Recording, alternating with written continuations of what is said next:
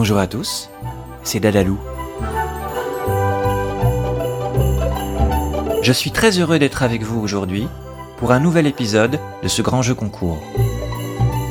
Retrouvez-moi du 1er au 24 décembre sur le site club.dadalou.fr pour récolter un maximum d'étoiles et peut-être décrocher la lune.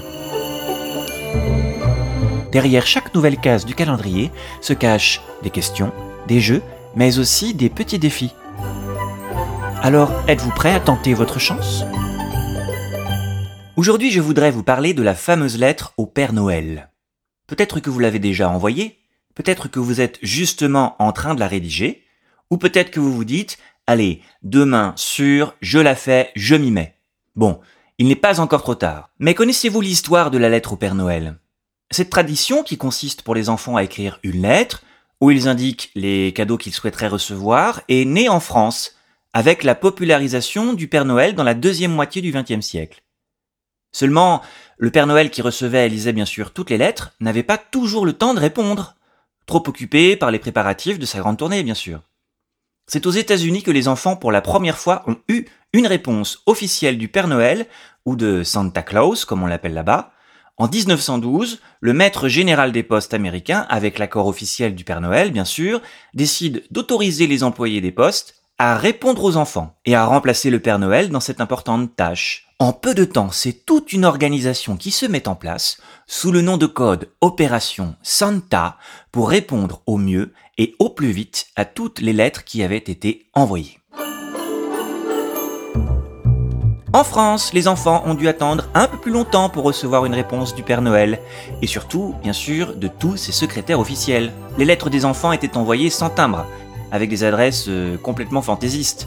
Rue des Nuages, euh, rue du pôle Nord, 1 euh, rue du Ciel étoilé, avenue des Rennes, etc. Certains employés des postes répondaient en cachette aux enfants avant que le secrétariat officiel du Père Noël soit créé par le ministre des PTT, Jacques Marette, en 1962. On peut trouver des boîtes aux lettres spéciales et dédiées au courrier du Père Noël un peu partout. Mais vous pouvez toujours déposer votre lettre directement dans la boîte aux lettres la plus proche.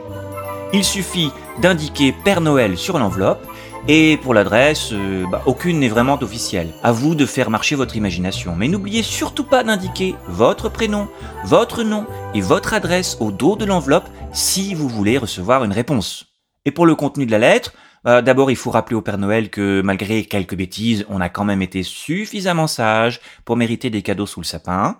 Certains font une petite liste de souhaits, d'autres euh, découpent des photos ou dessinent les cadeaux qui les font rêver. Certaines lettres contiennent des petites surprises ou des souvenirs pour le Père Noël et ses lutins, et souvent beaucoup de très jolis dessins en cadeau. Dans beaucoup de lettres, les enfants demandent bien sûr des cadeaux pour eux, mais aussi pour les autres.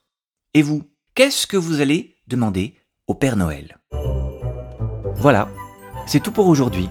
Prenez votre temps pour répondre aux questions, pour trouver les réponses au jeu ou relever les défis. Vous pouvez en savoir plus en allant sur le site club.dadalou.fr. Je vous dis à demain, et d'ici là, portez-vous bien.